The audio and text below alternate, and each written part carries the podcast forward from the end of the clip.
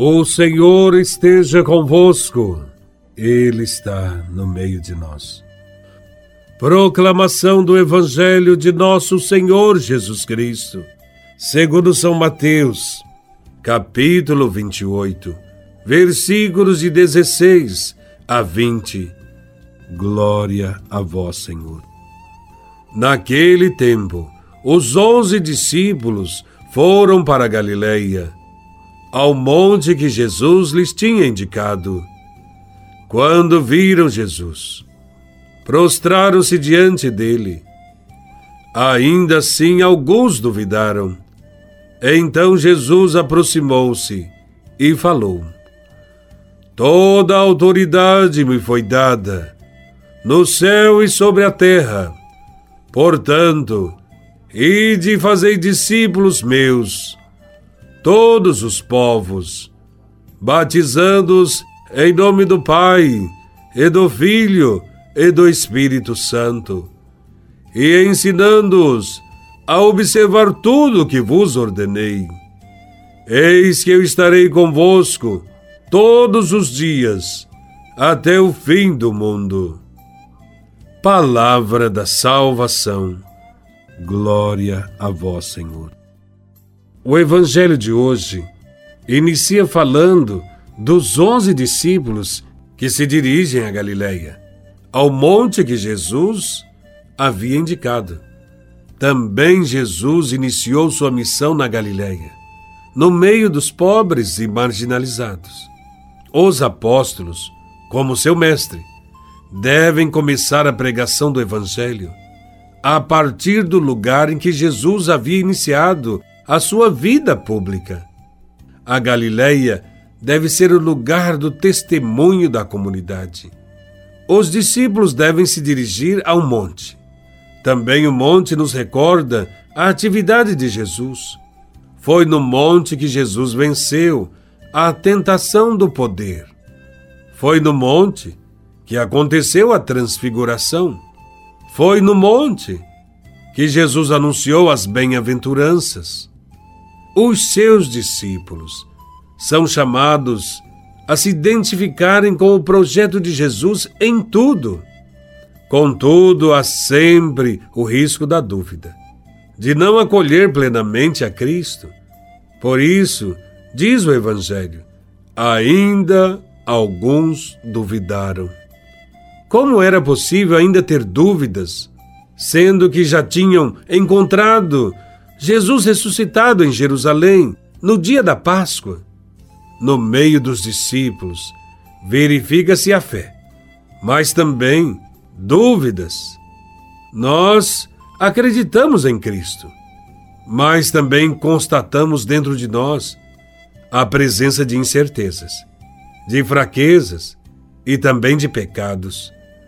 Esta realidade não nos deve conduzir ao desânimo esta é a nossa condição humana e Jesus veio para transformá-la, para trazer-lhe a redenção. Ele muda o medo em coragem. Jesus sempre agiu cumprindo a missão que recebeu do Pai.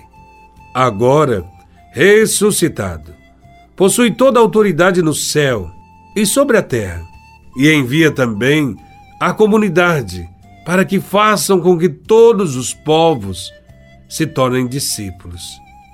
Os meios para que todos os povos se tornem discípulos são dois: o batismo em nome da Santíssima Trindade e o anúncio da boa notícia, do Evangelho, isto é, a catequese que leva a pessoa a conhecer tudo o que Jesus ensinou.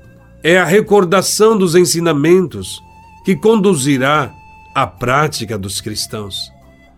O Evangelho de Mateus termina com uma promessa: Eis que eu estarei com vocês todos os dias até o fim do mundo.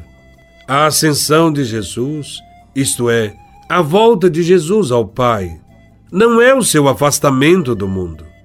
Pelo contrário, com a ascensão de Jesus, cela-se sua presença na história. Jesus não se afastou, não foi para outro lugar ficou conosco de uma forma diferente. Antes podia estar somente num lugar e não em outro. Podia falar com algumas pessoas, mas ficava distante das demais. Agora, todas as limitações e barreiras cessaram. Ele está na glória do Pai. E ao mesmo tempo está perto de cada um de nós. Sempre e em qualquer lugar, em qualquer situação. Não se trata, agora, de ficarmos olhando para o céu e lamentando a ausência do Senhor, mas de nos colocarmos a caminho e levarmos o seu Evangelho até os extremos da terra. Precisamos assumir esta missão. E não é fácil. Pois nossas limitações estão aí. Somos eventualmente atingidos pelo medo do risco e do compromisso com a prática de Jesus. Daí a necessidade de permanente conversão ao projeto de Deus. Devemos olhar para o céu e também olhar para a terra, isto é, para a comunidade, e dar provas de nossa fé. Jesus voltará, com certeza, mas essa esperança não deve ser motivo para fugirmos dos problemas deste mundo. O cristão deve ser sempre corajoso e enfrentar os problemas. De fato, Felizes são aqueles servos que o Senhor, ao voltar, encontrar ocupados no trabalho em favor dos irmãos, principalmente dos irmãos que mais precisam. Louvado seja nosso Senhor Jesus Cristo, para sempre seja louvado.